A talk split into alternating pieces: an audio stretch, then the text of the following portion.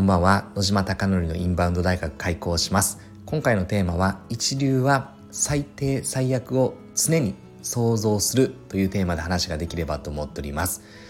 昨日後楽園ホールに行ってきました。井上尚弥さんと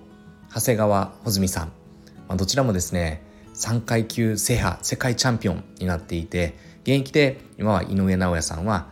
世界3階級制覇をしてで次に行くぞというタイミングでした。でそのイベントで、まあ、かなりですねいろいろ刺激を受けました。でそのイベントには藤本隆弘さんことボスに誘っていただいてですねたまたまチケットが当たったから行くかと言われていろんな予定があったんですがいろいろこう調整してですねもう行けるように、えー、しました。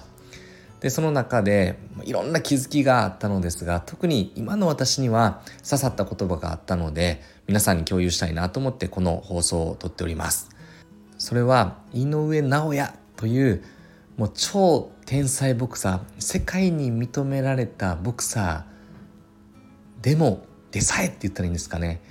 試合当日まで一度も自分の拳がパンチが当たらないかもと思って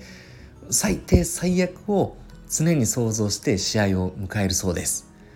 あんなに強くてあんなに素晴らしいボクサーなのに試合ギリギリまで自分の拳は当たらないかもって思ってではその時にどうするんだというのを常に考えているそうです。でその解決策とか場合によっては試合時点でですねひらめきによってパッと抜けていくそうです。それがとても重い言葉で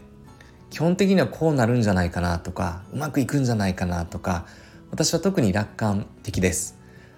だから一流になれないんだなということを改めて思いました。一流とはどんな状況においてもああまあこういうものだという冷静沈着にその時を受けてどういうふうに対処するものなのかなと思っていたのですがいやいやいやいやそもそも試合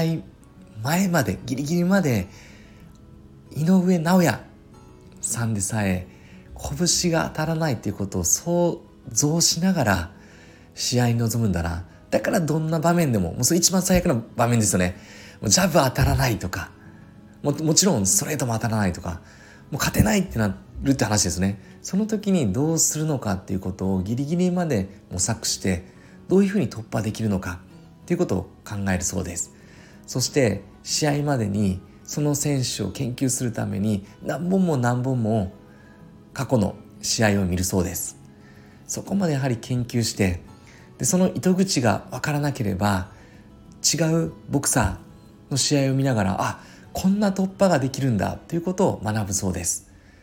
3階級制覇しててあそこまで強かったらまあ基本的にはこれ素人目線ではとにかくトレーニングして、まあ、その状況で試合に出れば勝てるんじゃないかなというめちゃくちゃアマチュアなアマチュアな、まあ、素人と言えないぐらいのダメな発想を私はしていたんだなということを痛感していかにその状況を突破できるのかということを考えることが改めて一流なんだということを強く強く学びました。なので SNS の発信インフルエンサーマーケティング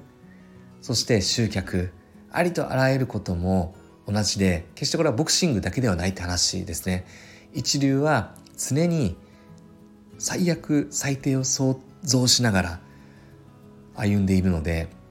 私もこの投稿がうまくいかなかったらこのアイデアひらめきが全くかすりもしなかったらどうするのかっていうことを常に持ち続けながら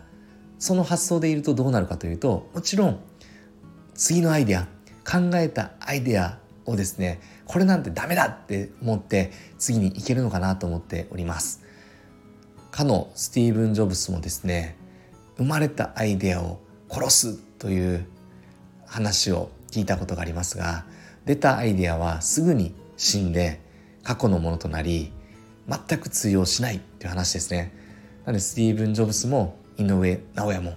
そして私がいつも学びを受けている藤本隆弘ことボスもですね常に最悪最低を想像してですね考えたことはその瞬間に無価値に無意味になるんだというぐらい強烈に考えているんだなと思いました。私もその発想を持ちながらこれから SNS 運用インフルエンサーマーケティングそして海外のお客様を集めるインバウンド集客に関しても考えていきたいなと思っております。これが皆さんに共有したくこの放送を撮りました。何か皆さんに響けば嬉しいです。では最後までご清聴いただきましていつも本当にありがとうございます。あなたのお店がたくさんのお客様に選ばれることを願って焼肉マフィアが海外のお客様で賑わうことを溢れることを願ってこれで放送を終了したいと思っております。おやすみなさい。